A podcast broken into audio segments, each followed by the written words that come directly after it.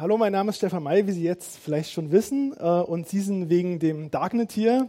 Äh, das ist schön und vielleicht auch mutig. Das ist ein interessantes Thema. Und äh, ich glaube, Sie hatten alle schon mal ähm, damit zu tun. Vielleicht waren Sie nicht drin, aber wahrscheinlich haben Sie was drüber gelesen. Ich glaube, es gibt keine Regionalzeitung, die noch nicht mindestens eine Titelgeschichte dazu hatte. Und oft ist es aber so ein bisschen diffus und so ein bisschen eher, eher so mythisch und da werden so zwei Welten gegenübergestellt.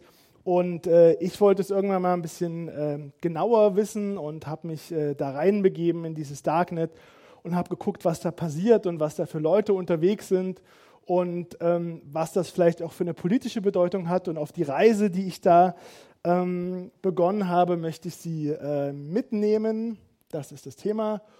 Und äh, das sind die Stationen der Reise. Zuerst äh, werde ich erklären, also was ein Darknet ist. Dann werde ich ähm, vorstellen, wie es funktioniert. Dann habe ich so drei Teile unterschieden: das kommerzielle Darknet, Abgründe im Darknet, das politische Darknet. Dann äh, wird es politisch und ich werde fragen, äh, ob wir das überhaupt brauchen, dieses Darknet, wenn es so aussieht, wie es gerade aussieht. Und ähm, dann werden wir einen Blick in die Zukunft des Darknets äh, wagen. Zuerst zur Definition. Was ist ein Darknet? Da gibt es keine richtig feste Definition. Ich würde sagen, ein Darknet ist ein digitales Netz, was sich vom sonstigen Internet abschirmt mit technologischen Mitteln. Und es geht darum, Anonymität herzustellen. Zum einen für die normalen Nutzer, die da unterwegs sind und surfen, aber auch für die Leute, die Inhalte bereitstellen. Und es geht darum, die neugierigen Blicke von Geheimdiensten und von Behörden fernzuhalten und aber auch von der Werbewirtschaft, die immer dreister wissen will, wer was, wie, warum macht. Das heißt, das Darknet ist dunkel. Ähm, es gibt verschiedene Wege, so ein äh, Darknet technisch herzustellen. Der englischsprachige Wikipedia-Artikel listet elf verschiedene auf. Riffle, GNU-Net, Tor, Freenet, Syndi, I2P. Und wie oft in der digitalen Welt hat sich aber einer durchgesetzt, der alles dominiert. Und das ist das Basis das ist das Darknet auf Basis der Anonymisierungssoftware Tor. Das ist nach, einer, äh, nach einem äh, verbreiteten Küchengemüse benannt. Warum das so ist, werden wir vielleicht noch lernen. Äh, wie funktioniert das? Was Tor ist, lässt sich relativ leicht erklären. Tor ist ein System, was Datenverkehr umleitet. Wenn Sie im Internet unterwegs sind und surfen, erfahren immer andere auch davon. Zum einen wenn Sie eine Webseite aufrufen, erfährt Ihr Internetanbieter davon. Das ist in Deutschland oft die Telekom. Und die Seite, die Sie aufrufen, die sieht sie auch. Die sieht sie nicht so quasi mit, mit vollen Namen, sondern die sieht so eine technische Marke, eine IP-Adresse. Und über die kann man zumindest, wenn Sie von zu Hause aus ins Internet gehen, ganz gut rausfinden, wer Sie sind. Ähm, Tor macht dem einen Strich durch die Rechnung und zwar schicken Sie einfach einen Datenverkehr über mehrere Ecken im Internet. Und ähm, darum, dass, damit das geht, gibt es ein Netzwerk von mehreren tausenden Internetknoten, die über die halbe Welt verteilt sind und von Freiwilligen betrieben werden. Das sehen wir hier, also das ist vor allem westlich. Äh, viele stehen in den USA, in äh, Holland, in Frankreich und äh, sehr viele stehen in der Bundesrepublik. Die Betreiber, das sind oft ähm, akademische Initiativen, das sind oft so interessierte IT, also IT-interessierte Einzelpersonen. Es sind teilweise nicht Regierungsorganisationen. Reporter ohne Grenzen betreibt solche Knoten. Ähm, die Taz betreibt solche Knoten.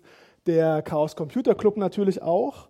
Und ähm, was dann passiert, also wenn die Software gestartet wird, holt die sich einen Überblick aller Knoten, die gerade verfügbar sind und wählt dann mit einem Algorithmus drei dieser Knoten aus und schickt dann den Datenverkehr darüber. Und das Charmante ist, dass jeder dieser Knoten, also in, in, dieser, in diesem Pfad von drei Knoten, nur seinen unmittelbaren Vorgänger und seinen Nachfolger kennt. Das heißt, schon der Knoten in der Mitte, der weiß nicht mehr, wer sie sind. Äh, was hat es jetzt mit der Zwiebel auf sich? Der Erfinder von Thor, der hatte folgende Vorstellung. Der dachte sich, naja, also in, in, es gibt ja es gibt quasi in der Zwiebel gibt so einen Kern und der Kern ist von mehreren Schalen äh, versteckt, den Zwiebelschalen und so ähnlich ist es bei Thor. Der Kern ist ihre Identität, also wer sie sind. Und ähm, diese Schalen sind die drei Schichten der, ähm, also die, der Verschleierung, also diese drei Torknoten. Deswegen Äh, Tor, also Tor heißt äh, oder hieß urspr stand ursprünglich für Sea Onion Router. Es gibt zwei Anwendungen, die sich dieses äh, Tor-Prinzip zunutze machen. Das eine ist ein Browser, der Tor-Browser, den können Sie sich im Internet kostenlos runterladen und der funktioniert größtenteils wie ein ganz normaler Browser. Sie können da oben können Sie eine Adresse eingeben, dann klicken Sie Enter und dann sind Sie auf einer Webseite. Und äh, das Interessante ist aber, dass Ihre Anfrage einfach umgeleitet wird. Also nehmen wir an, Sie gehen auf die äh, Seite von, äh, von, von der Regierung von Baden-Württemberg, dann könnte äh, Herr Kretschmann theoretisch herausfinden, äh, wer Sie sind. Ich weiß nicht, ob er es wirklich will, äh, aber mit Tor geht das nicht. Also mit Tor wird der Datenverkehr umgeleitet und das kann man sich da oben anzeigen lassen. Also ich habe im Zug habe ich darauf zugegriffen, dann äh, ging meine Anfrage zuerst äh, über einen Knoten in den Niederlanden, in Deutschland, in Kanada und dann ins Internet. Ähm, und äh, mit diesem Tor-Browser können Sie zum einen ähm, sehr viel anonymer im Internet unterwegs sein und Sie können auch Zensur umgehen. Das ist vor allem in Staaten interessant, wo es eine starke staatliche Zensur gibt und äh, Staat, also Zensur, die basiert immer darauf, dass ein, Inter ein Internetanbieter aus Eigeninitiative oder auf Anordnung des Staates bestimmte Webseiten blockiert. Und bei Tor weiß aber der Internetanbieter nicht, welche Webseiten sie aufrufen, sondern er sieht nur diesen einen Torknoten und er weiß nicht, wo sie hingehen.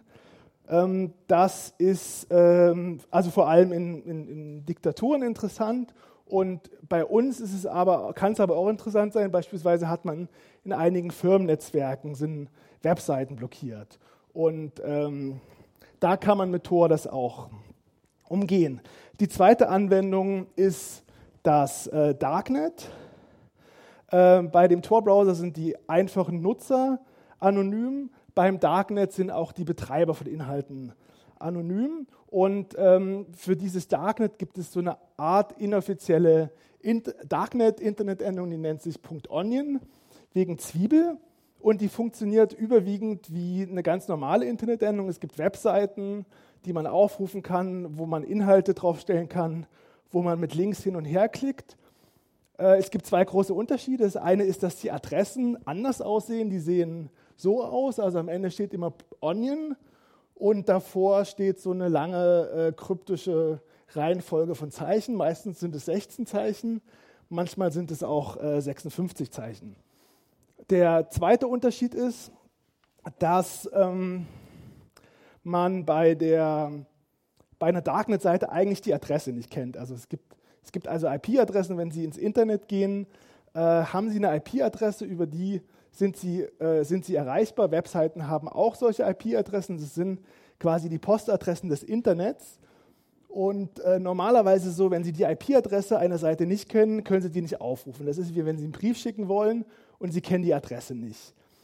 Äh, beim Darknet geht das trotzdem und zwar ähm, funktioniert das über so eine Art toten Briefkasten in der Mitte. Also wenn ich mit einer Darknet-Seite Kontakt aufnehmen will, ähm, dann legt die, diese Darknet-Seite so, so Punkte fest, über die ich sie erreichen kann. Und dann bauen wir eine Verbindung auf und dann gibt es einen, so einen Knoten in der Mitte. Und sowohl ich als auch die Darknet-Seite, wir kommunizieren mit diesen Knoten äh, über, so eine, über so eine Torverschlüsselung.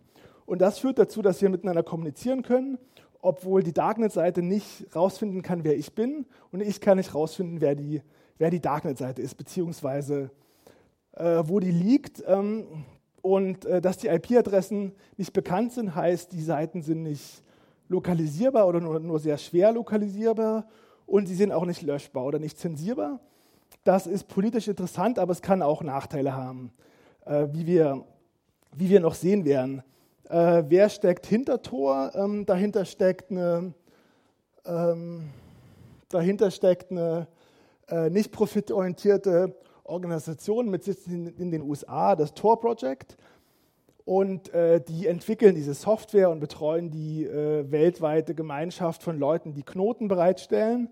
Und diese Organisation, die ist aber so ein bisschen paradox. Ich würde fast sagen, die ist so widersprüchlich wie das Darknet selbst. Ähm, die gilt als so ein dissidenter Akteur, also eine Mischung aus Amnesty International und Wikipedia. Das heißt, als eine Organisation, die für Privatsphäre und Datenschutz eintritt und die vor allem staatliche Überwachung äh, in die Suppe spuckt und die unmöglich macht. Und das Paradoxe ist aber, dass sie überwiegend von Fördergeldern der US-Regierung lebt.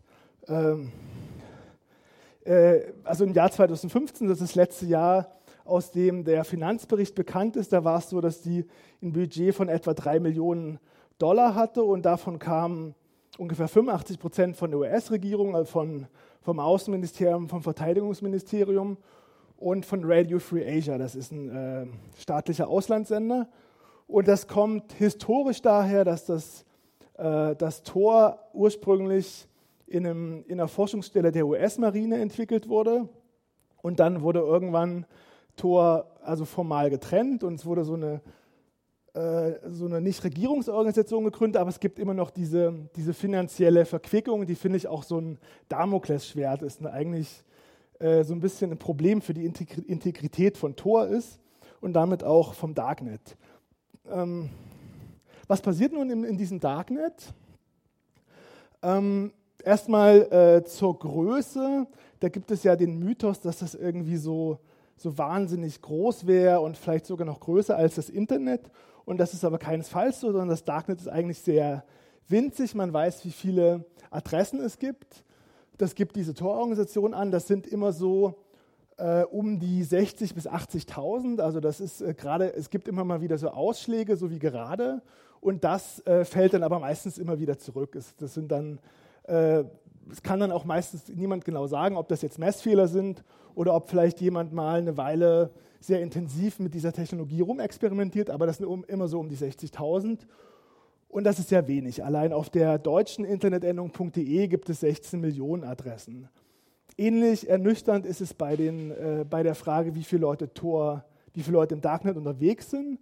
Ähm, da gibt es eher so vage Zahlen. Also man weiß, dass ungefähr 2,3 Millionen Leute pro Tag Tor nutzen, das heißt äh, diesen Browser.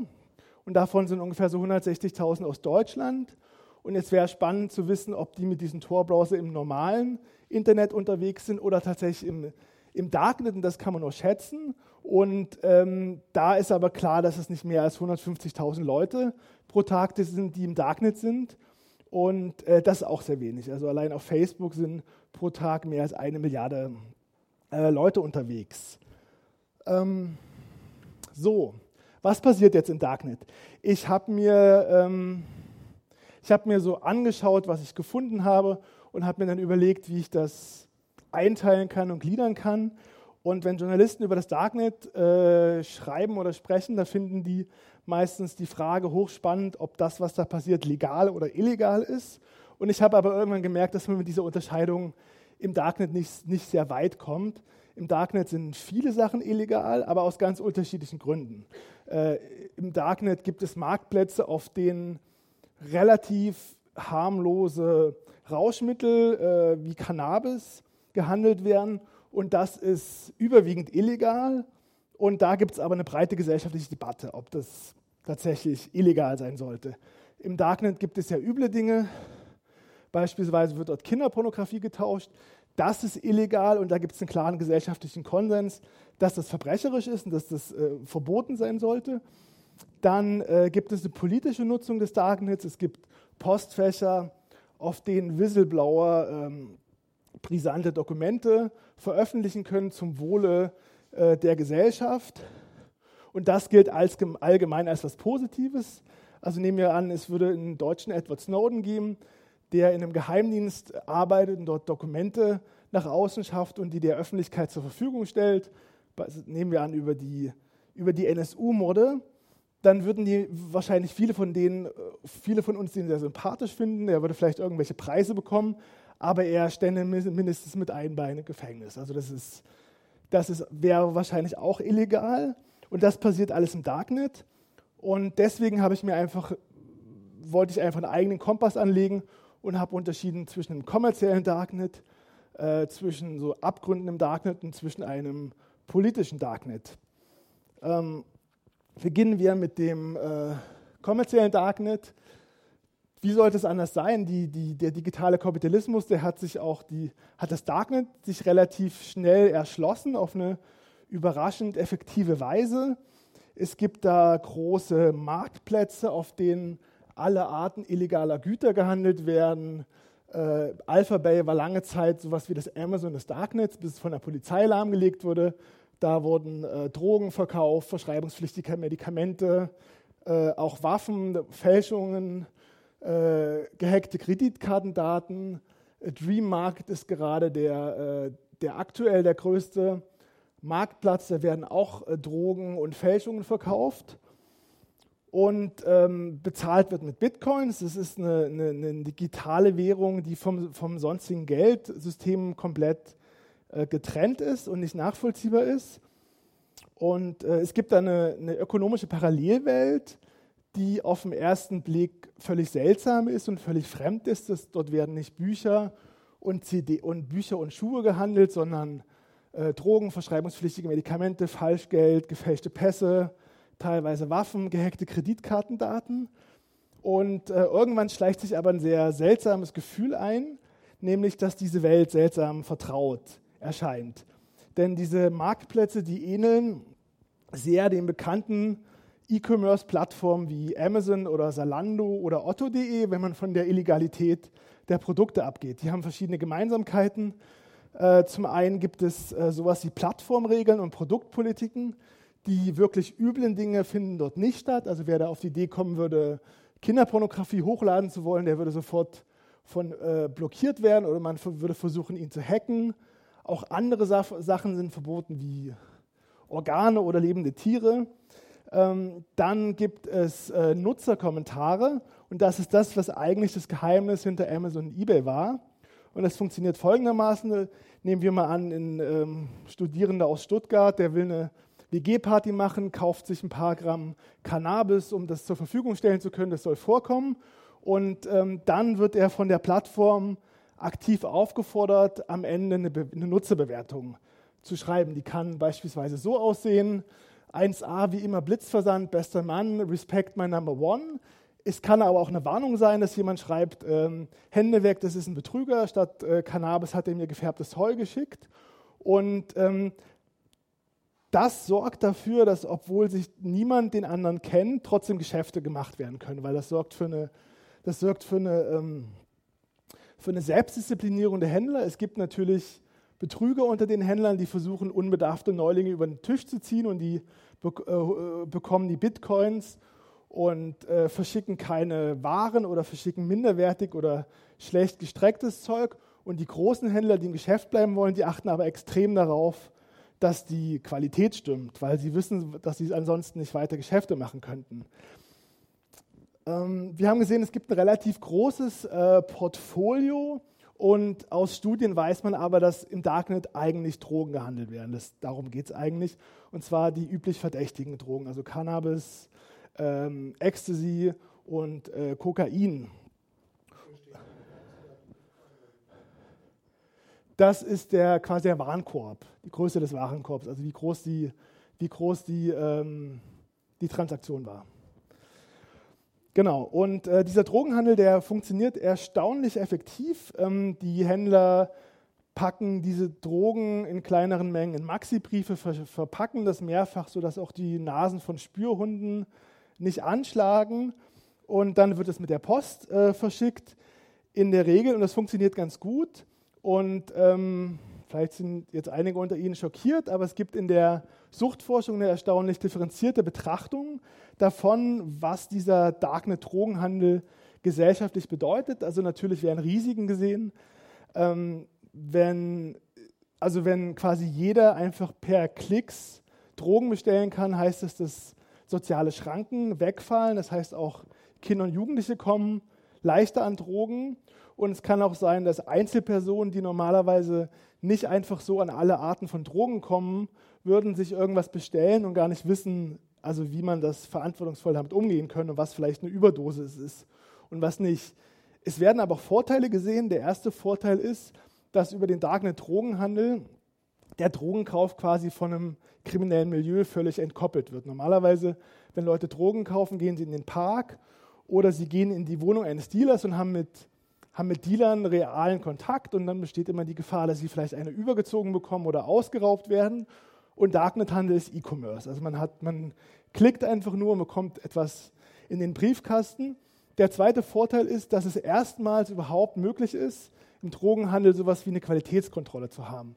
Wenn ähm, Leute nach einem Konsum von Drogen, von leichteren Drogen, akute ge gesundheitliche Probleme haben, liegt das oft nicht an den Substanzen an sich, sondern an den Verunreinigungen. Also manchmal strecken Dealer ähm, Drogen, damit sie quasi mehr verkaufen können. Und äh, wenn die Konsumenten Glück haben, wissen sie, was sie tun. Und wenn sie aber Pech haben, wird es mit irgendwelchen Substanzen gestreckt, die, die gesundheitlich bedenklich sein können, die, die sie vielleicht sogar in die Intensivstation bringen. Und äh, eine Qualitätskontrolle gab es vorher faktisch nicht, weil es illegal war, weil es verboten war. Und im Darknet geht es aber. Also kann man quasi als Konsument zwischen vermutlich seriösen und vermutlich unseriösen Händlern unterscheiden.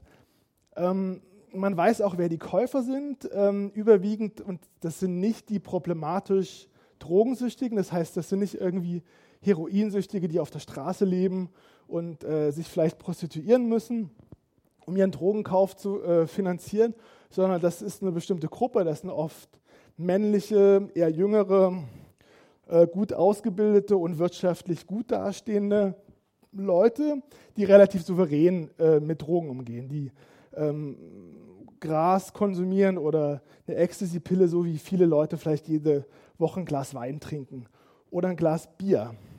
So, das war jetzt das, ähm, das kommerzielle Darknet, was klar illegal ist, aber wo man darüber diskutieren kann, ob das jetzt wirklich komplett ethisch abgründig ist.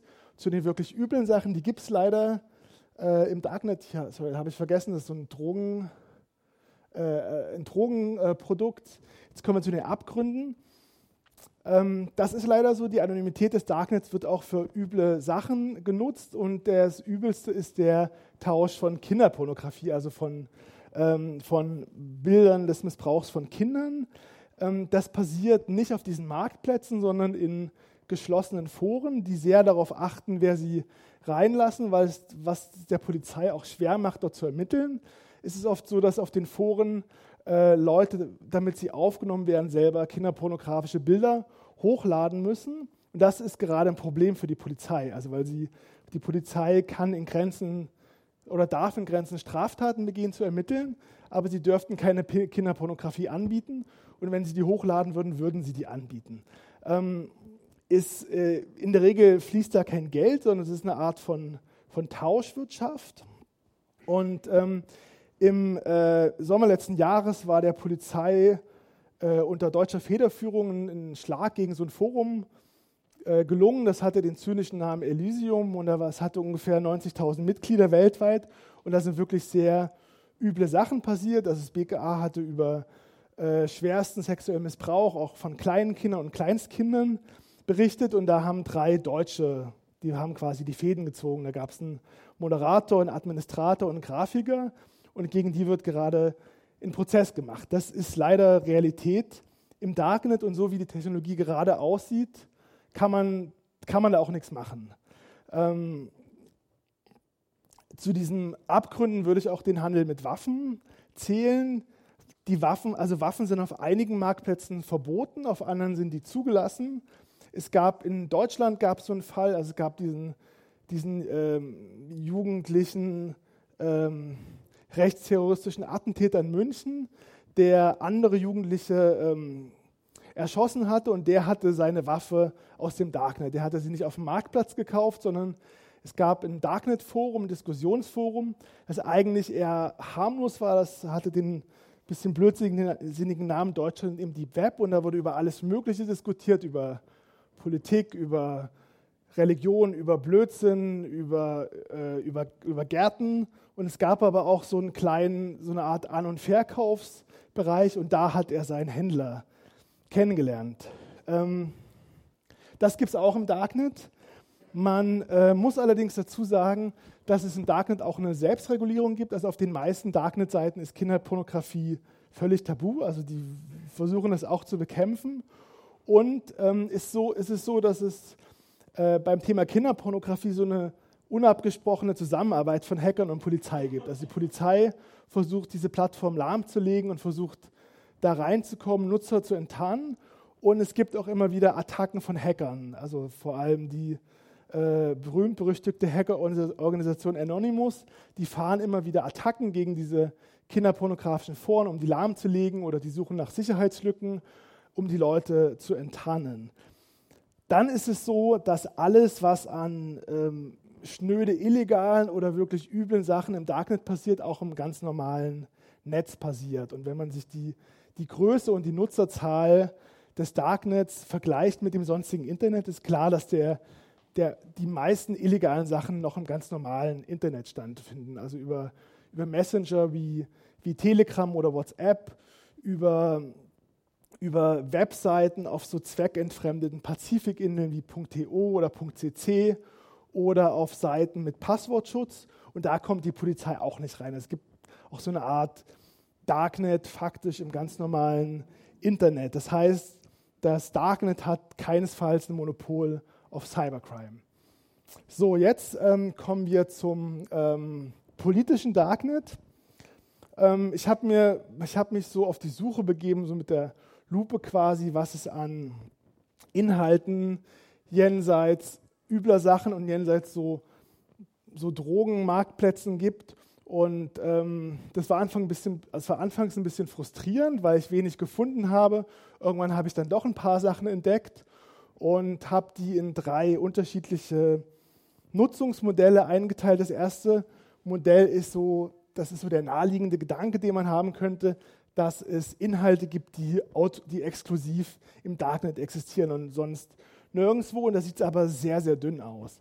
Was man findet, sind vor allem selbstreferenzielle Inhalte. Es gibt beispielsweise äh, mehr schlecht als recht äh, funktionierende Suchmaschinen fürs Darknet. Es gibt Überblickslisten mit Links, die aber auch so ein bisschen ähm, zwielichtig sind. Keiner weiß genau, wer da die Links einfügt und ob da vielleicht auch äh, so klar betrügerische Modelle dahinter stecken oder Seiten, ähm, bei denen sich Schadware auf den Rechner lädt, wenn man die aufruft. Also das ist auf keinen Fall zu empfehlen, auf diesen angeblichen Darknet-Überblicklisten äh, wild hin und her zu klicken. Es gibt äh, Foren, die sich aber so, auch um so Themen wie Anonymisierung und Bitcoins drehen und wo es irgendwie auch so ein bisschen selbstreferenziell um die Nutzung des Darknets gibt. Und äh, wenn man so andere Blogs findet oder Foren, dann ist es oft, stellt sich oft sehr schnell raus, dass die eigentlich im ganz normalen Internet existieren und quasi nur so eine, Spiegel, eine gespiegelte Version im Darknet existiert. Ähm, das ist jetzt keine große Landschaft an so politisch spannenden, äh, vielleicht so Seiten von ausländischen Oppositionellen gibt. Das liegt sicher auch daran, dass man in bestimmten Ländern das Darknet nicht einfach so nutzen kann. Und das sind Länder, in denen man es eigentlich am meisten bräuchte. Also mit, mit Darknet kann man, mit Tor kann man Zensur umgehen. Und es ist aber so, dass Zensurbehörden verhindern können, dass man überhaupt auf Tor zugreift. Also Tor basiert auf diesen, auf diesen vielen Knoten und deren technische Adresse ist bekannt. Äh, die Anonymisierung bei Tor, die beruht einfach darauf, dass niemand weiß, welchen, dieser, welchen Pfad das Datenpaket geht. Und ähm, dass die Knoten bekannt sind, heißt, man kann die Knoten auch blockieren als Zensurbehörde. Ähm, das versuchen viele Länder oder das machen viele Länder. Und dann gibt es so ein Katz-und-Maus-Spiel zwischen den Torentwicklern und den ähm, äh, Staaten, die zensieren wollen. Es gibt dann so, ein, so, bestimmte Knoten, die nennen sich Bridges, also Brückenknoten, deren IP-Adresse ist nicht bekannt, sondern die muss man individuell erfragen. Und dann kann man auf Tor zugreifen. Und bei China, in China ist es beispielsweise aber so, die versuchen, ähm, den kompletten Internetverkehr zu überwachen und auszuwerten. Und wenn die sehen, dass irgendjemand mit, einem, mit einer Internetadresse Kontakt aufnimmt, die sie nicht kennen und die, die ihnen vielleicht suspekt vorkommt, nehmen die auch Kontakt dazu auf. Und wenn sie dann sehen, dass es Tor ist, dann äh, blockieren die das. Und es ist so, dass man mit, mit, mit ein bisschen Know-how in jedem Land auf Tor irgendwie zugreifen kann, aber es ist keinesfalls so, dass das in allen Ländern äh, massentauglich ist, in allen Ländern für die Umgehung von Zensur taugt zurzeit. Vielleicht ändert sich das irgendwann mal. Ähm, das zweite Modell ist, ähm, dass das Darknet nicht als ähm, Technologie für, für Webseiten genutzt wird, sondern als eine Basis oder als so ein Baustein für Programme. Es gibt verschiedene ähm, so Darknet-Programme, die sehr spannend sind, die teilweise von Journalisten für Journalisten entwickelt wurden und die basieren oft darauf, dass das Programm auf dem Rechner oder auf dem Smartphone vielleicht auch eine, eine Darknet-Adresse erzeugt. Das heißt, man ist äh, temporär Besitzer einer Darknet-Seite und über diese Darknet-Seite kommuniziert man dann mit anderen. Ein Beispiel ist OnionShare, das ist ganz spannend. Das ist ein Programm, mit dem man Dateien tauschen kann. Das funktioniert so, also man öffnet das Programm, zieht dann äh, eine Datei, beispielsweise eine PDF, da rein und dann ähm, erzeugt das Programm eine Darknet-Seite und diese Darknet-Adresse schickt man dann an den Empfänger des, äh, der PDF.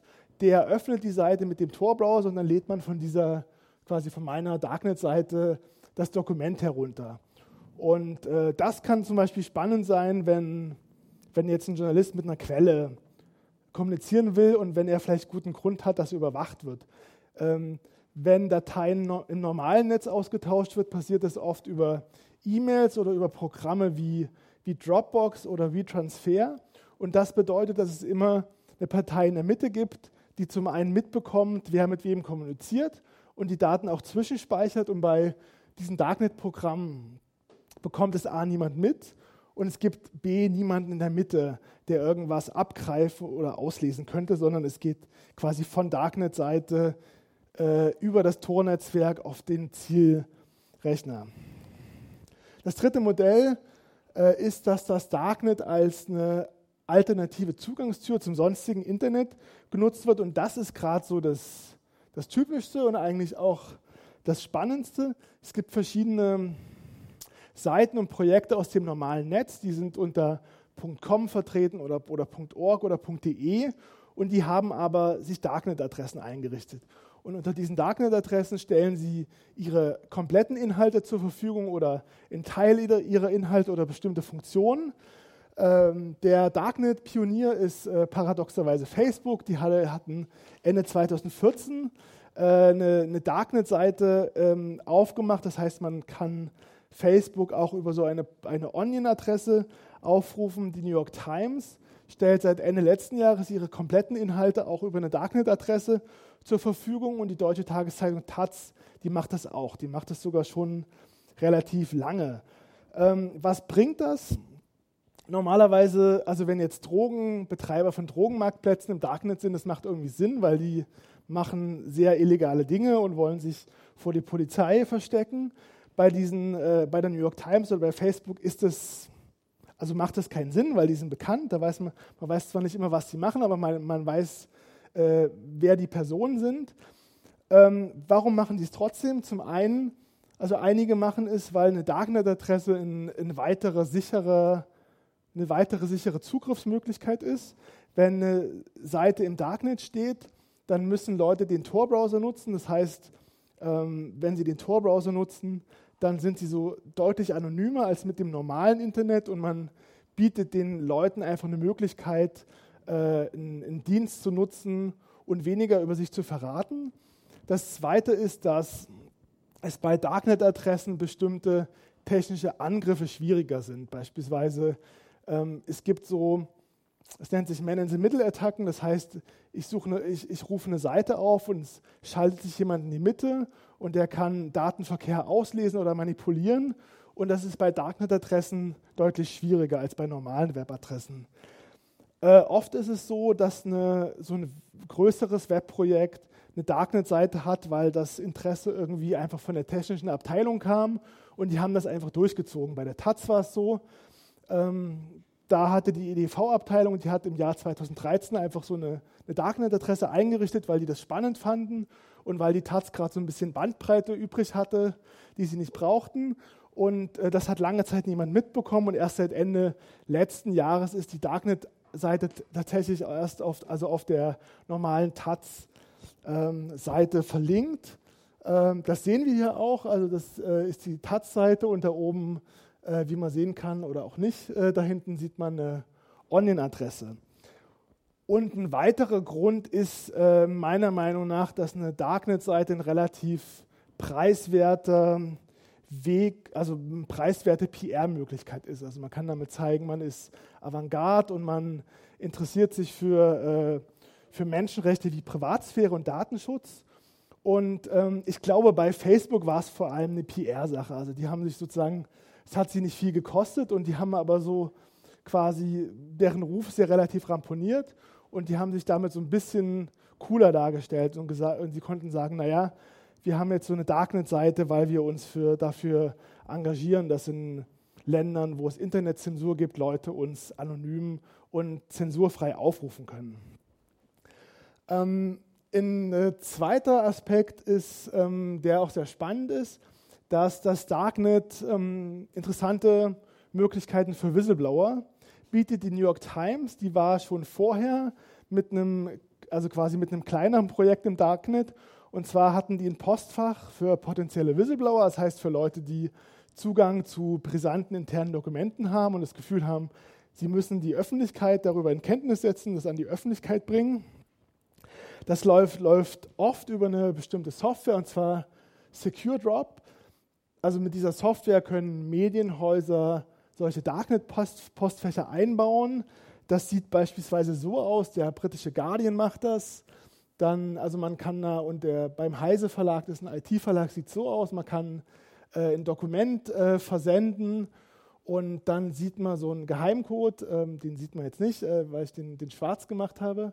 Und äh, den schreibt man sich auf und dann lädt man ein Dokument hoch und dann äh, bekommt das die Redaktion und kann einem antworten und dann kann man später zurückkommen als Whistleblower und kann mit diesem Geheimcode schauen, ob man eine Antwort und kann schauen, ob man eine, ob man eine Antwort bekommen hat. Ähm, das und das hat tatsächlich, das macht tatsächlich Sinn. Also nehmen wir mal an, es gibt einen, einen 60-jährigen Mann, der in, einer, in, in, einem Ministerium arbeitet und der hat Kenntnis von irgendwelchen Schweinereien, die da passieren und der will das einfach an die Öffentlichkeit bringen, dann äh, gibt es eine gewisse Wahrscheinlichkeit, dass der überhaupt keine Ahnung hat, wie er sicher digital kommunizieren kann und wie er sich äh, in Probleme bringen kann, indem er sich durch Kommunikation einfach verrät. Und da ist so ein Postfach im Darknet einfach so eine, so eine ähm, verantwortungsvolle Dienstleistung für die Whistleblower. Also weil die müssen den Tor-Browser nutzen, um auf dieses Darknet-Postfach zuzugreifen.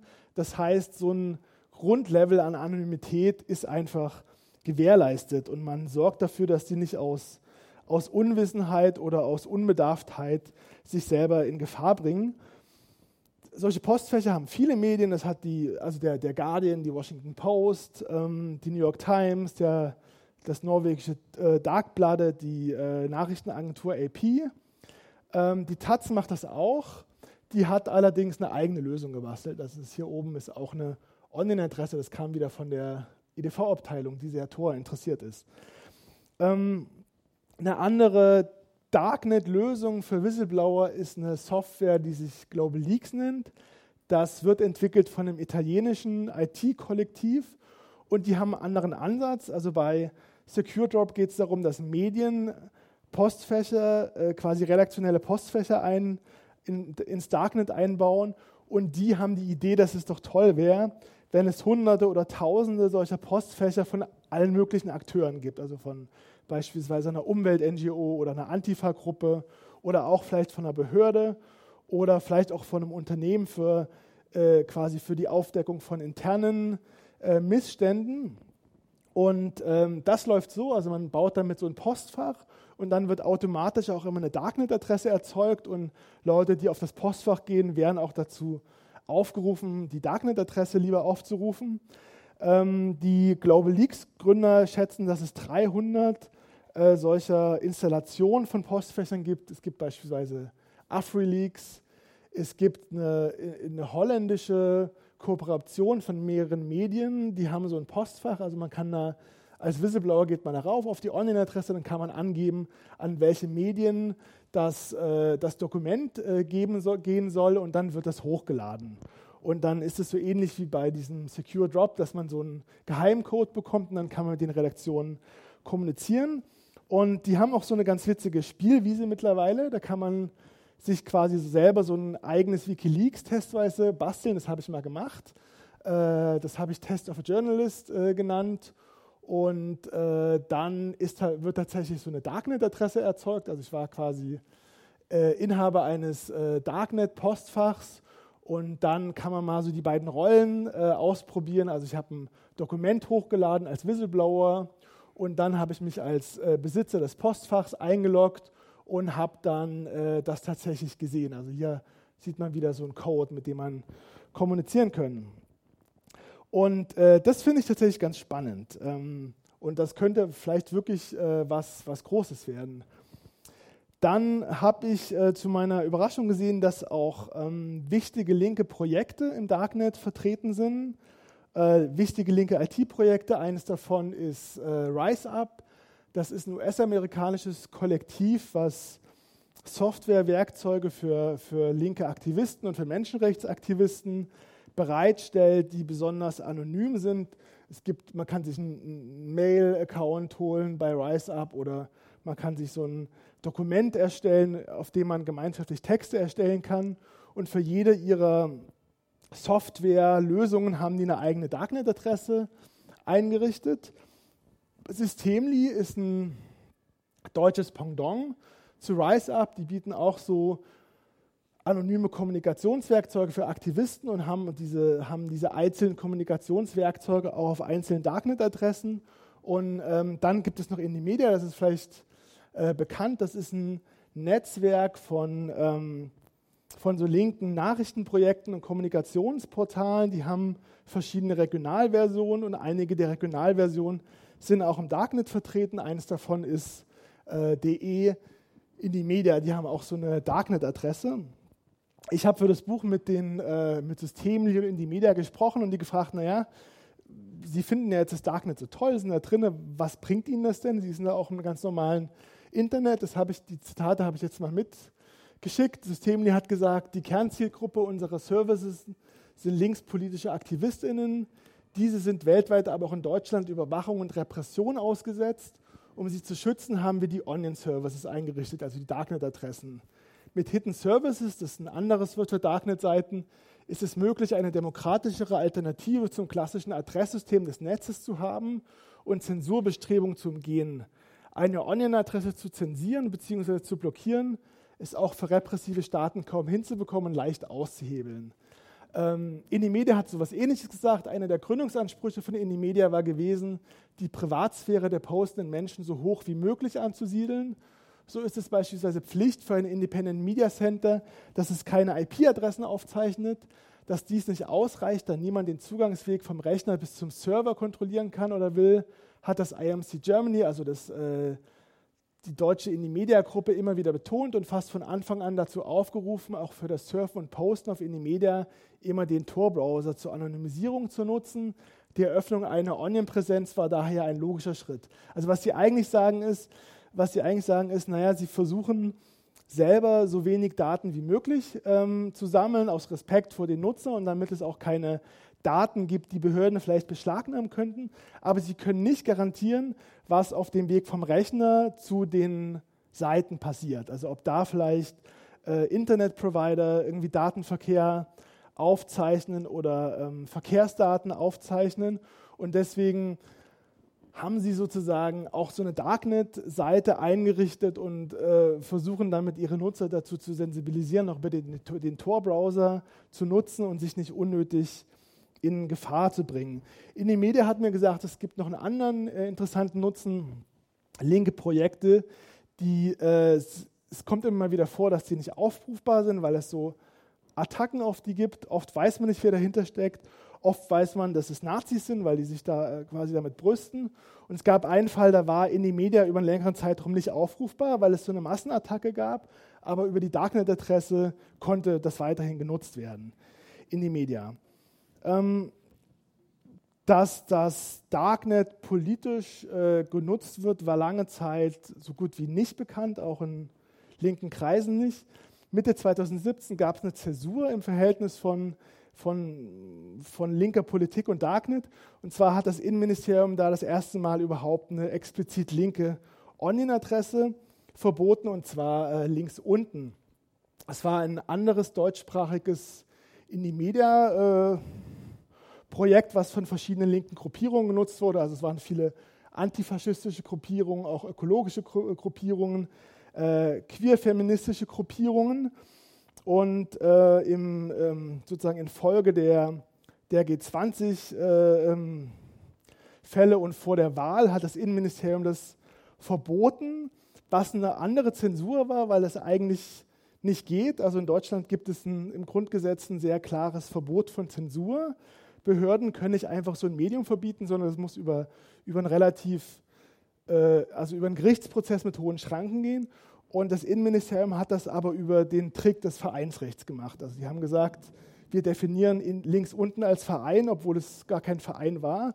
Und wir verbieten diesen Verein und damit verbieten wir auch die Verwendung des Namens und wir verbieten äh, das Logo und wir verbieten die Adressen.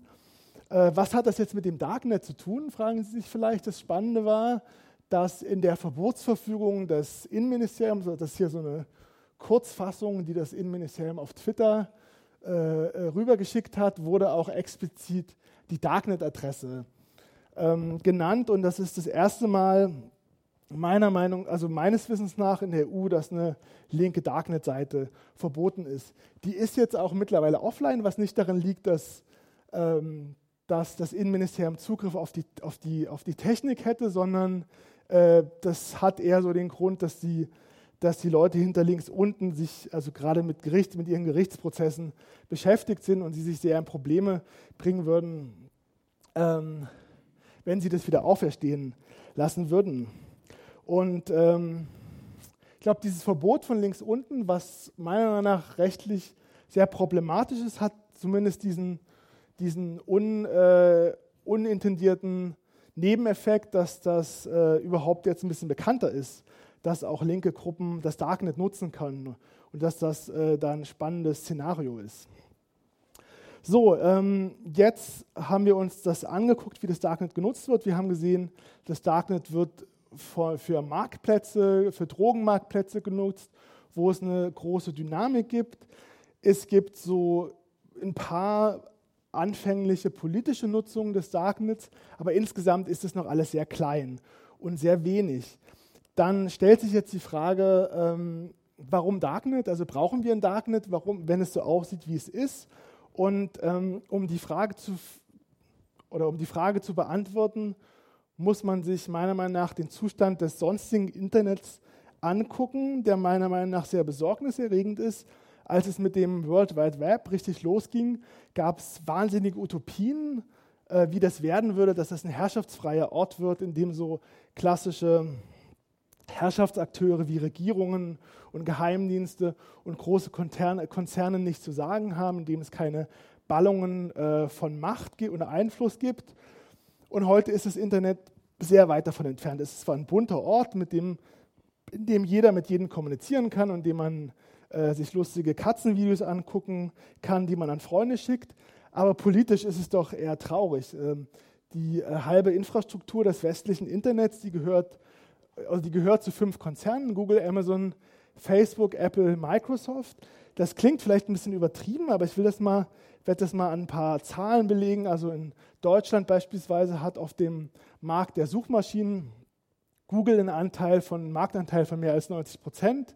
Den Markt der PC-Betriebssysteme teilen sich genau zwei Unternehmen, Microsoft und Apple. Den Markt der Smartphone-Betriebssysteme und den Markt der App-Marktplätze teilen sich auch zwei Unternehmen, Apple und Google. Ähm, Amazon ähm, dominiert, also, also, über Amazon läuft in Deutschland äh, fast die Hälfte des kompletten Onlinehandels. Und ähm, Facebook ist das mit Abstand größte soziale Netzwerk und darüber hinaus gehört noch der wichtigste und größte Smartphone-Messenger zu Facebook und das wichtigste äh, Bildernetzwerk Instagram. Und diese, diese Zentralisierung die bedeutet zwei Dinge. Zum einen bedeutet sie, dass sich, dass sich die Wertschöpfung bei sehr, bei sehr wenigen Unternehmen behält und sie bedeutet auch, dass die Daten der halben, der, der halben Internetbevölkerung sich auf diesen Daten, auf den Datenbanken dieser Unternehmen ballen. Ähm, und aus diesen Daten kann man sehr viel rauslesen. Also an, der, an den Seiten, die wir aufrufen, ähm, an den Sachen, die wir im Internet kaufen, an den Artikeln, die wir auf Wikipedia lesen und auf unseren, äh, an, an den digitalen Kontakten, die wir haben, kann man, kann man auslesen, ähm, wie wir politisch drauf sind, äh, wo wir wohnen, welche sexuelle Orientierung wir haben, ähm, also mit wem wir befreundet sind und mit wem wir uns vielleicht wieder auseinandergelebt haben. Und das sind sehr persönliche, sehr tief in den Alltag eingriffende Daten. Ähm, die Unternehmen sammeln die, ähm, weil sie das Ziel verfolgen, uns immer besser Werbung vorsetzen zu können, auf die wir irgendwann klicken. Das kann man vielleicht harmlos finden. Und man weiß halt Edward Snowden aber auch, dass Geheimdienste einen irrsinnigen Aufwand betreiben, diese Daten zu sammeln, abzugreifen, äh, in Kooperation mit den Unternehmen oder teilweise auch ohne Wissen ähm, und gegen den Willen der Unternehmen. Und ähm, die NSA und das FBI, die haben sich einen besseren Zugang zu den Daten der großen IT-Konzerne. Aber man, weiß zumindest, dass auch deutsche Behörden versuchen, sich diese Daten zu erschließen. Aus, ein, äh, aus einem Leak auf dem Blog netzpolitik.org weiß man zum Beispiel, dass der Bundesnachrichtendienst äh, daran arbeitet, sich auch äh, die Daten von sozialen Netzwerken daran zu kommen. Und er ist auch sehr aktiv im Versuch, äh, Tor zu knacken. Und ich finde es sehr problematisch. Also deswegen macht mir der Zustand des Darknets eigentlich mehr Angst als der Zustand des Internets. Diese Datenmacht, die hatten fast totalitäres Potenzial, noch niemals in der Geschichte der Menschheit, hatten Unternehmen und ähm, Geheimdienste die Möglichkeit, über, über, jeden, über jede Person potenziell unfassbar tief in die Persönlichkeiten, in den Alltag hineingehende Erkenntnisse zusammenzutragen. Und man könnte jetzt natürlich sagen, was soll schon das Problem sein? Wir leben ja in einem Rechtsstaat und in einer Demokratie. Aber ähm, leider haben die letzten Jahre gezeigt, dass sowas wie Rechtsstaat und Demokratie nicht unumkehrbar ist. Also es gab in, in der Türkei gibt es gerade eine unfassbare Rückentwicklung, ähm, in Polen auch, in Ungarn auch. Über Trump will ich gar nicht reden. Und es gibt auch Leute, die sagen, dass in Bayern jetzt gerade ähm, das äh, quasi auf dem auf dem Weg sich in den Polizeistaat bewegt. Und ich finde das sehr gefährlich. Also diese, diese Daten in der Macht von, ähm, von Regierungen, die Menschenrechte missachten, das ist etwas extrem Gefährliches. Und deswegen bin ich der Meinung, man braucht ein Gegeninternet. Und das Darknet könnte so ein Gegeninternet sein. Es ist es gerade nicht oder es ist momentan sehr relevant, sehr irrelevant. Und ich habe mir mal Gedanken gemacht, wie sich das Darknet entwickeln könnte, vielleicht in vier, in vier Jahren. Äh, das erste Szenario wäre, es war einmal das Darknet, also vielleicht äh, redet in zehn Jahren niemand mehr über das Darknet und es wird irgendeine eine andere digitale Sau durchs Dorf gejagt, man redet über eine andere Technologie. Das kommt immer wieder vor, dass es eine spannende äh, Techniken gibt, die aber einfach sich nicht durchsetzen. Ein anderes Szenario wäre, dass das Darknet ähm, so, so wenig relevant bleibt, wie es gerade ist, aber dass es in gewissen Nischen eine große Relevanz entwickelt. Beispielsweise könnte ich mir vorstellen, dass der Drogenhandel immer mehr ins Darknet abwandert und die klassischen, äh, die klassischen Kartelle und Mafia-Strukturen des Drogenhandels vor ähnlichen Herausforderungen stehen wie, wie Konzerne, die zusehen müssen, dass plötzlich ihre Wertschöpfungsketten digital werden es könnte sein, dass sich bei Medien einfach äh, zum Standard entwickelt, dass sie Postfächer im Darknet haben. Das dritte Szenario wäre eine kommerzielle Umarmung. Also vielleicht entdeckt die legale Digitalwirtschaft, dass man im Darknet doch ganz gut Geld verdienen kann, weil da vielleicht Leute sind, die besonders aufgeschlossen sind für, für neue Produkte und äh, für neue Ideen. Und vielleicht ist auch ganz spannend, dass da viele Leute über Bitcoins verfügen und bereit sind, mit Bitcoins zu zahlen. Und das Dritte wäre, dass es äh, eine wirklich spannende Entwicklung gibt.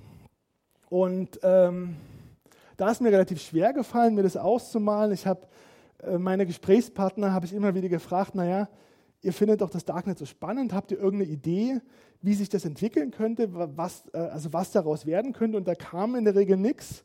Ähm, deswegen habe ich mir versucht, selber Gedanken zu machen. Äh, das Darknet hat ein paar interessante Potenziale. Also zum einen ist so, dass Überwachung und Zensur zwar nicht komplett unmöglich sind, aber sie sind deutlich schwieriger als im normalen Internet. Dann ist es äh, gerade spannend, weil die, also weil die großen IT-Konzerne wie Google und Apple und Amazon dort noch nicht so eine Rolle spielen. Und dann ist es quasi gerade unerschlossenes digitales Land. Das ist eine Art von Neuland tatsächlich. Und ähm, was könnte da jetzt passieren? Also ich könnte mir beispielsweise vorstellen, dass, dieses, dass diese, diese Darknet-Postfächer für eine spannende Dynamik sorgen. Vielleicht gibt es irgendwann ganz viele Darknet-Postfächer von ganz unterschiedlichen Akteuren und jeder, der Kenntnis von irgendwelchen äh, Schweinereien hat, bringt das ins Darknet, sodass irgendwann klar ist, alles landet irgendwann im Darknet und alles wird irgendwann äh, sozusagen, kommt irgendwann ans Tageslicht.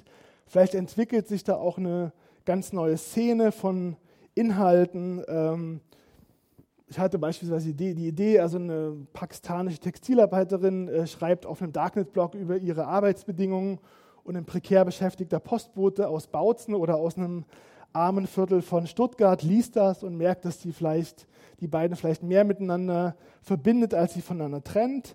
Vielleicht entwickelt sich da auch eine digitale Selbstorganisation, die es jetzt im großen Maßstab noch nicht gibt. Also dass es sowas wie Wahlen gibt, äh, gemeinsam über Ressourcen verfügt wird.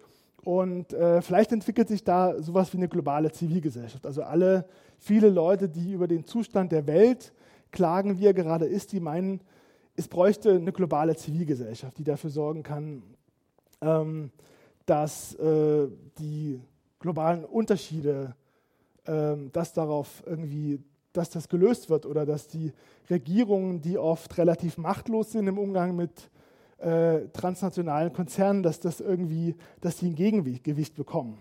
Sie sehen, äh, es fällt mir nicht äh, so richtig viel, war bei mir auch noch nicht rausgekommen. Das heißt, es ist, müsste noch entwickelt werden, die Utopie.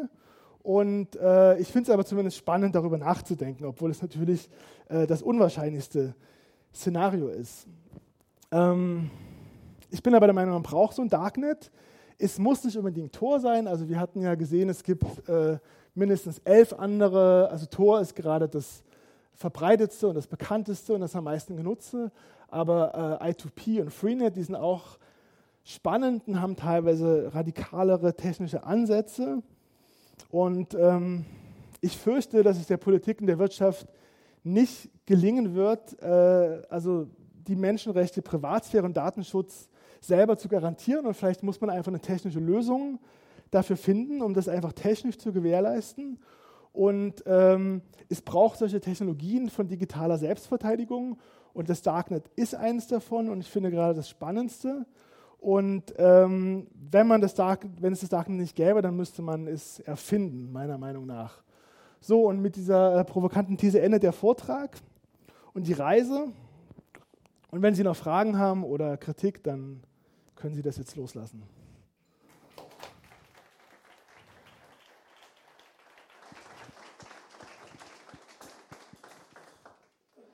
Ja, ganz herzlichen Dank für den spannenden Vortrag. Fragen, gerne. Also danke erstmal für den Vortrag. Ähm, also Sie hatten angesprochen, dass es schon Facebook im Darknet gibt äh, mit seiner verschlüsselten äh, Adresse. Da wollte ich einfach fragen, ob Sie vielleicht schon äh, von anderen alternativen sozialen Plattformen wissen, die versuchen, sich im Darknet zu etablieren.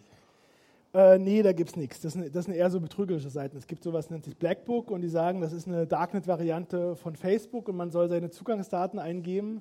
Ich habe es nicht gemacht und ich bin, aber das ist einfach, das sind, glaube ich, eher so Phishing-Seiten, die irgendwelche Zugangsdaten abgreifen. Und es ist tatsächlich so, also die, die inhaltliche Dynamik, die ist noch sehr, sehr schwach. Das heißt, äh, sozusagen, wenn es ein, eine eigene soziale Plattform im Darknet gäbe, das wäre quasi dieses Modell Darknet-exklusive Inhalte und da gibt es einfach so gut wie nichts. Das ist noch so.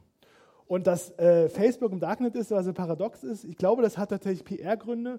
Und es lag auch daran, dass einfach eine, also eine Person, die einfach eine sehr Tor-aktivistisch unterwegs war, die hat für Facebook gearbeitet und hat das für die gemacht. Und ich glaube, das war einfach irgendwie, äh, die Kosten für diesen Darknet-Auftritt waren für Facebook minimal und es hatte aber zumindest den Effekt, dass irgendwie so selbst so, ähm, so Techies vom Chaos Computer Club, die Facebook eigentlich ganz schrecklich finden, dass sie irgendwie sagen, naja, das ist ja immerhin, da haben sie mal was Schönes gemacht.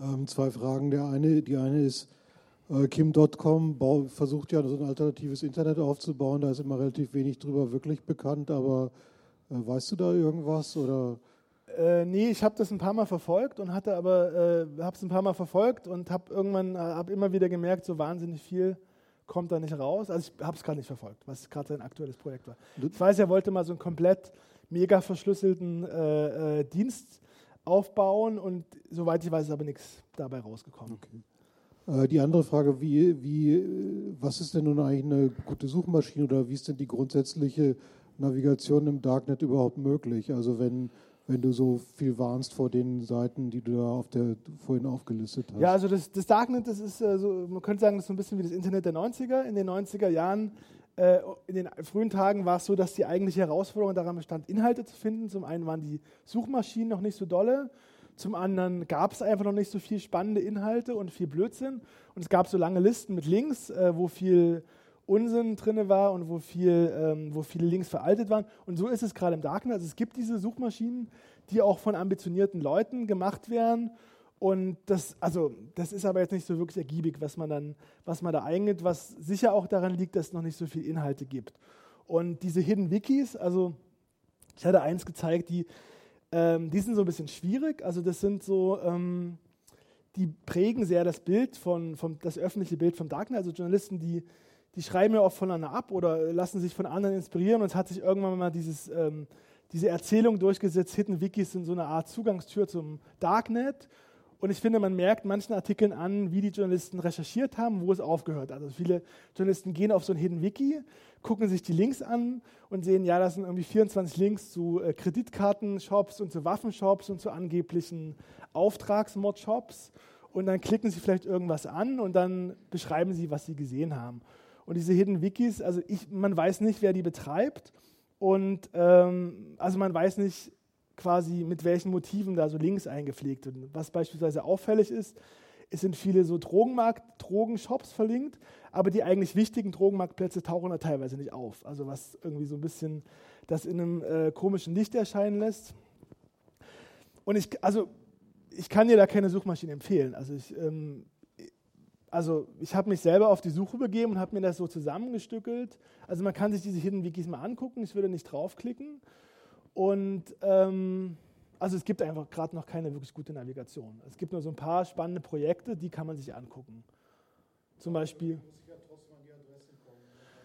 Ja, also an die Adressen der Darknet-Marktplätze, also sozusagen der seriösen, jetzt mal mit Anführungsstrichen, die, das kommt man relativ leicht. Also es gibt so, die sind auch im normalen Netz verfügbar. Lange Zeit war das auf Reddit. Das ist so eine amerikanische Link-Tauschplattform, eine hochoffizielle. Da gab es so einen großen Bereich, da hatten die Darknet-Marktplätze, gab es so Listen, da hatten die Darknet-Marktplätze teilweise sowas wie so eigene Bereiche, wo sie Pressemitteilungen veröffentlicht haben. Das haben die dann irgendwann, Reddit hat das irgendwann lahmgelegt, weil das denen zu heiß wurde, aber es gibt so, es gibt beispielsweise so eine Art Branchenblog, Blog Deep.web, äh, die so Listen mit Darknet-Marktplätzen haben und das findet man relativ leicht. Und die politischen Sachen, also das ist oft so, dass auf den, auf den äh, Seiten selbst ähm, die Darknet-Adressen verlinkt sind und bei Secure Drop zum Beispiel, wenn man sich diese Postfächer mal angucken will, da geht man auf Secure Drop und da gibt es eine Liste äh, mit Darknet-Seiten. Und es ist tatsächlich noch unbefriedigend, weil man noch nicht so wahnsinnig viel findet, weil es auch noch nicht so wahnsinnig viel gibt. Ja. Es gibt Berichte darüber, dass Geheimdienste und Polizeien äh, auch eigene Knotenpunkte betreiben, beziehungsweise Server betreiben, äh, um ähm, ein bisschen hineinzuschauen, was die Leute dort so äh, treiben. Also ist das Darknet doch nicht so ganz sicher? Also ähm, dass Geheimdienste Knoten betreiben, ist, ist, bekannt. Also man aus dem Leak auf netzpolitik.org weiß man beispielsweise, also äh, der BND hatte sich äh, gegenüber seinen amerikanischen Kollegen damit gebrüstet, dass sie schon wahnsinnig weit darin sind, Tor zu knacken. Und sie hatten auch selber einen Torknoten betrieben, um diese Technologie mal zu testen. Bei der NSA gilt es eigentlich auch als sicher, dass sie Knoten betreiben. Also solche Knoten kann, kann jeder betreiben. Ähm, das heißt, es können Leute mit hehren Motiven betreiben, es können Geheimdienste sein, es können auch, ähm, können auch ganz normale Cyberkriminelle sein, die versuchen, irgendwelchen Unsinn zu machen. Und es ist klar, dass Geheimdienste Knoten betreiben. Und ähm, also mir haben aber Leute gesagt, die da sehr in dieser Community drin sind, dass es zumindest so ist, also es gibt so, es gibt so schwächere und stärkere Knoten und die stärkeren Knoten, die die transportieren sehr viel mehr Datenverkehr übers Darknet und über Tor. Und bei den großen Knoten weiß man in der Regel, wer das sind. Also das sind oft, äh, das sind oft universitäre Initiativen, das sind oft nicht Regierungsorganisationen. Und äh, es ist klar, dass Geheimdienste Knoten betreiben. aber ich fand das relativ plausibel. Dass, also wenn die Knoten betreiben, dass die zumindest äh, eher so kleinere Teile von, ähm, von Daten abbekommen. Ähm, das ist leider keine Entwarnung. Also das ist klar, also das ist, äh, Tor lässt sich auch knacken. Also es gibt, ähm, es gibt so zwei, äh, zwei Angriffsszenarien. Das eine ist so eine quasi, dass Leute das Geheimdienste Knoten betreiben. Das ist gar nicht mal so relevant, sondern was relevant ist, ist etwas, das nennt sich globale passive Attacke. Das heißt, ähm, Geheimdienste oder Behörden, die schauen von außen auf das Tornetzwerk, also sie schauen sich an, welcher Datenverkehr reingeht, also einen Torknoten ansteuert und von einem Torknoten ins normale Internet geht. Das können Sie beispielsweise machen an so, an so, es gibt so Knotenpunkten, zum Beispiel in Frankfurt gibt es so einen sehr großen Knotenpunkten, wo ganz viel Datenverkehr zusammenläuft. Und äh, wenn man quasi ganz viel Daten sammelt, dann kann man so matchen. Also man kann beispielsweise sehen, zu dem den Zeitpunkt geht ein äh, Datenpaket mit einem bestimmten Muster ins Tornetzwerk rein und eine Millisekunde später geht das in, oder geht ein äh, Datenpaket mit einem gleichen Muster wieder raus. Das heißt, es gehört zusammen. Äh, das heißt, Tor ist knackbar und das sagen auch die Tor, also die Tor-Entwickler, das sagen die auch sehr, sehr klar. Dagegen können sie nichts tun. Äh, es ist aber so, dass Tor einfach immer noch ähm, sicherer und anonymer ist als alles andere. Also wenn man mit einem normalen Browser im Internet unterwegs ist, ist man quasi nackt und äh, mit Tor macht man es zumindest, macht man Überwachung ein bisschen schwieriger. Wobei man dazu sagen muss, also wenn Leute Grund haben anzunehmen, dass sie tatsächlich überwacht werden, dann ist Tor nur ein Anfang. Also da gibt es noch äh, ganz andere Angriffsszenarien, die man beachten sollte. Ähm, ich habe vielleicht noch eine, eine, Frage zu den ähm, weiteren Zielen dieser Tor, äh, dieser Tor Foundation oder wie immer ja. das habe ich jetzt vergessen, wie die heißen. Und zwar, was ich äh, irgendwie beobachtet habe, ist, dass so Anonymisierung und, und äh, Datensicherheit äh, sich angefangen hat durchzusetzen, als es so in Produktform gekommen ist, sowas wie, da heißt halt Signal downloaden und dann ist alles erledigt. Und das ist dann halt auch so eine Erwartungshaltung, die die Nutzer von solchen Softwares eben haben, genau wie der Tor-Browser, den kann man äh, genauso kritisieren, weil es eben ein, in Produktform daherkommt. Die Knoten, also die Exit-Nodes und die Entry-Nodes sind bekannt. Das heißt, wenn man eigentlich sich mit solchen äh, Adressen verbindet, macht man sich ja eigentlich gerade erst verdächtig. Das ist wie wenn man eine PGP-Mail verschickt äh, weil keiner PGP benutzt, fällt man dann halt auf. Ne? Und, die, äh, und wie sieht es denn aus, dass zum Beispiel ähm, ich nicht nur den Tor-Browser auf meinem Telefon mit mir hintrage, sondern dass jeder, der da mitmacht, auch eine Entry-Note oder eine Exit-Note wird für zehn Minuten äh, oder ja. ähnliche, ähnliche Konzepte. Ist da irgendwas in der Mache? Also das oder? Erste ist, ähm, das ist tatsächlich so, dass man sich äh, verdächtig machen kann, wenn man Tor-Browser nutzt. Also, man, also aus den Snowden-Leaks weiß man, dass die NSA irgendwie Leute besonders spannend findet, die, solche, die sich für solche äh, äh, Werkzeuge digitaler Selbstverteidigung interessieren und Tor nutzen. Das ist die sogenannte Honeypot-These, also dass man irgendwie, dass so eine solche Technologien eigentlich auch ähm, quasi interessant für Geheimdienste sein können, weil die haben ja normalerweise das Problem, dass die so einen Wust an Daten über Millionen oder Milliarden von Leuten haben und sie herausfinden müssen, wer die Spannenden sind. Und wenn die äh, sagen, okay, also die Leute, die E-Mails verschlüsseln, die Leute, die Tor, ähm, die Tor nutzen, das sind die, die wir uns angucken müssen. Und das ist tatsächlich so, also das ist irgendwie bei allen, das ist bei E-Mail-Verschlüsselungen, das ist bei der Nutzung von Linux so, da kann man sich verdächtig machen. Und das kann man nicht lösen und das kann man eigentlich nur dadurch lösen, dass man Leute dazu bringt, äh, dass, dass mehr Leute sowas nutzen.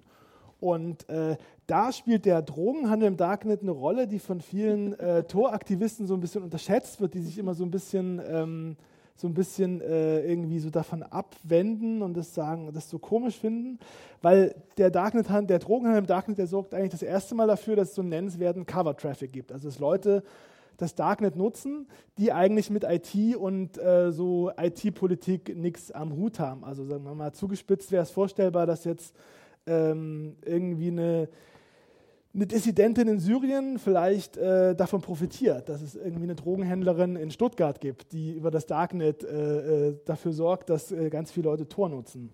Die zweite Frage ist äh, sozusagen, ob, das, ob man ein Darknet nicht dezentraler machen kann. Das heißt, dass nicht jeder dass es nicht Nutzer gibt und Knotenbetreiber, sondern jeder Nutzer auch ein Knotenbetreiber ist. Das ist bei Tor nicht so. Das ist aber bei anderen Systemen so. Also es gibt ja I2P und Freenet, die, ähm, die so ein bisschen kleiner sind, aber die auch interessante Inhalte sind und die technisch radikaler sind. Also bei I2P ist es so, wenn ich I2P, also wenn ich mir die Software runterlade, dann ähm, bin ich sowohl Nutzer als auch quasi Knotenbetreiber. Also ich, äh, ich empfange Datenpakete, die für mich bestimmt sind und empfange automatisch Datenpakete, die für andere bestimmt sind, leite die weiter. Und bei Freenet ist es auch so. Das heißt, technisch sind die anderen Darknets eigentlich ein bisschen spannender. Deswegen macht es auch Sinn, also wenn man sich da technisch interessiert, sich die anderen anzugucken. Ja.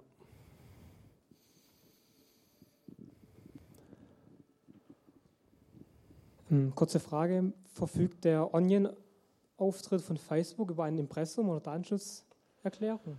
Nee, nee, klar, nee, nee, klar. Das ist, eine, ist die ganz normale, äh, das ist die ganz normale Seite, die gespiegelt ist. Ähm, sie, äh, also wenn man sie aufruft, dann, äh, dann ist man erstmal ein bisschen frustriert, weil man, weil es sein kann, dass man erstmal solche komischen Aufgaben lösen muss, wie irgendwelche äh, äh, Fragen beantworten muss, die man vielleicht mal definiert hat, also oder man muss Fragen zu seinem sozialen Netzwerk äh, definieren, weil die einen sozusagen, wenn man mit dem Tor-Browser zugreift, erstmal auch verdächtigen, dass man vielleicht gar nicht der ist, der man vorgibt zu sein. Aber das, also Facebook im Darknet ist eigentlich die ganz normale Facebook-Seite. Ja. Äh, ich habe weniger eine Frage als eine Anmerkung, weil ich es vorhin schon rausgehört habe, immer wieder dieses Facebook-Thema kommt. Ähm, du hattest es noch, glaube ich, nicht gesagt explizit, aber man kann auch äh, über die Onion-Adresse von Facebook Facebook nicht anonym benutzen.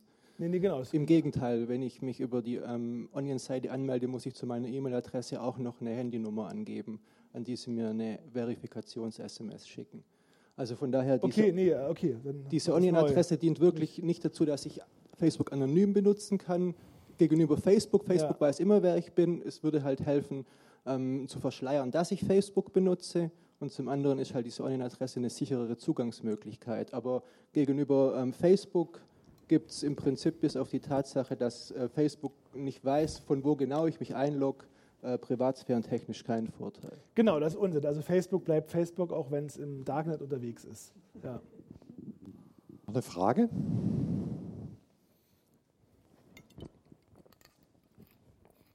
Guten Abend. Ähm, danke erstmal für den interessanten Vortrag. Ähm, ich hätte eine technische Frage. Gibt es durch diese vielen Nodes, die man benutzen muss beim Zugang, ähm, gewissen Geschwindigkeitsnachteil im Upstream oder Downstream von den Datenpaketen. Ja, es ist ein bisschen langsamer, äh, wenn, man, äh, wenn man Tor nutzt. Das merkt man, also wenn man jetzt auf Foren unterwegs ist, merkt man es nicht unbedingt. Auf anderen Seiten schon. Also wenn man beispielsweise auf so kommerziellen Seiten wie Spiegel Online ist, dann ist es ja so, dass zum einen Inhalte kommen vom, von der Datenbank von Spiegel Online, dann werden die noch von allen möglichen Werbeservern gestreamt und das merkt man schon, dass es ein bisschen langsamer ist. Und wenn man Tor nutzt, ähm, also sind Seiten teilweise auch nicht so schön dargestellt. Also Tor äh, deaktiviert bestimmte Technologien, ähm, die, äh, die dafür sorgen, dass manche Sachen so ein bisschen bunter und animierter sind, aber die auch Einfallstor für Überwachung sind und die von der Werbewirtschaft sehr gern genutzt werden, um quasi Nutzer zu tracken und die deaktiviert Tor. Also es kann sein, äh, dass man irgendwie Seiten ein bisschen komisch aussehen, das kann man abstellen äh, und kann quasi Tor gewisse Sachen wieder erlauben. Aber also prinzipiell ähm, ist das Internet nicht ganz so schön und bunt, äh, wenn man Tor nutzt. Ja. Und ähm, Sie haben ja im, im Zuge Ihrer Recherchen diesen Tor-Browser benutzt. Haben Sie Angst, dass Sie auf irgendeiner Liste vom BND gelandet sind? Ja, ich habe mir immer wieder die Frage gestellt, also ob ich jetzt, also wie, inwiefern ich jetzt wirklich versuche, mich selber äh, zu verstecken und mich selber schützen muss und war so ein bisschen hin und her gerissen. Also zum einen war meine Position, dass ich mir dachte, okay, ich will das schon irgendwie, ich will nicht, dass ich irgendwelchen Fokus gerate. Und dann war aber immer wieder die Gegenposition, dass ich mir gesagt habe, als Journalist bin ich äh, sehr privilegiert. Also irgendwie bei mir wird nicht einfach so äh, die Polizei einreiten und äh, meine Wohnung durchsuchen, weil ich irgendwie eine Recherche gemacht habe. Das werden die sich einfach nicht erlauben. Da hat man, ist man als Journalist einfach zu sehr geschützt durch den öffentlichen Ruf von Journalismus. Und dann habe ich mir gedacht, eigentlich kann ich meine privilegierte Situation auch, ja auch nutzen, um die Datenbanken ein bisschen, um ein bisschen für, für Datenstaub zu sorgen. Ja. Dankeschön.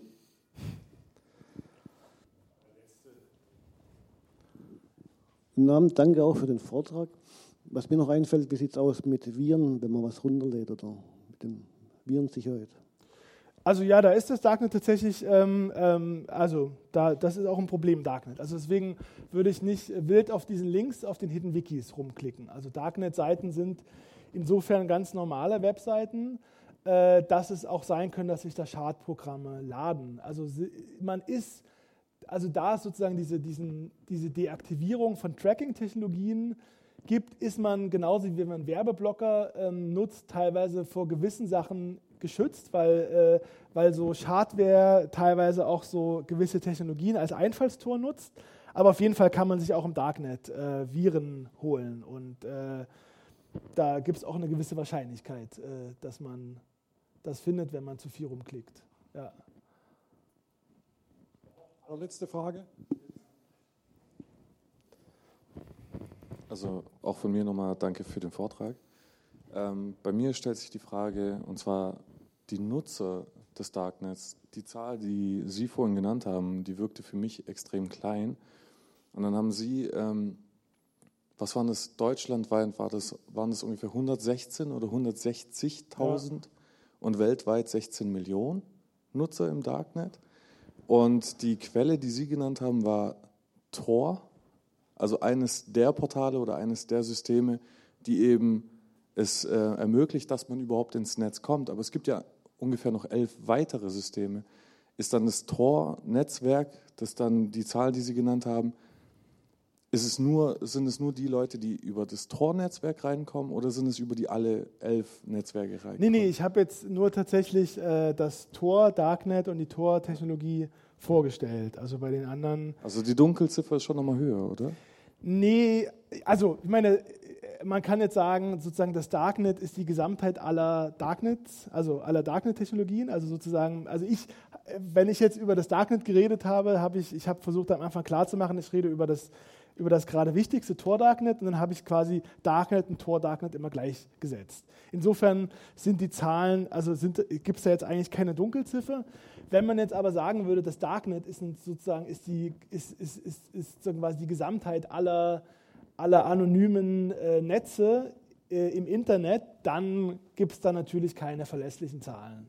Ja, weil, das, weil die Zahl klang extrem klein. Nee, die ist auch klein. Nee, die, genau. Also es ist halt so, es gibt äh, ungefähr so 60.000 Darknet-Adressen, also Onion-Adressen technisch. Das ist relativ, kann man relativ präzise äh, messen. Ähm, es gibt ungefähr so 2,3 Millionen Tor-Nutzer pro Tag.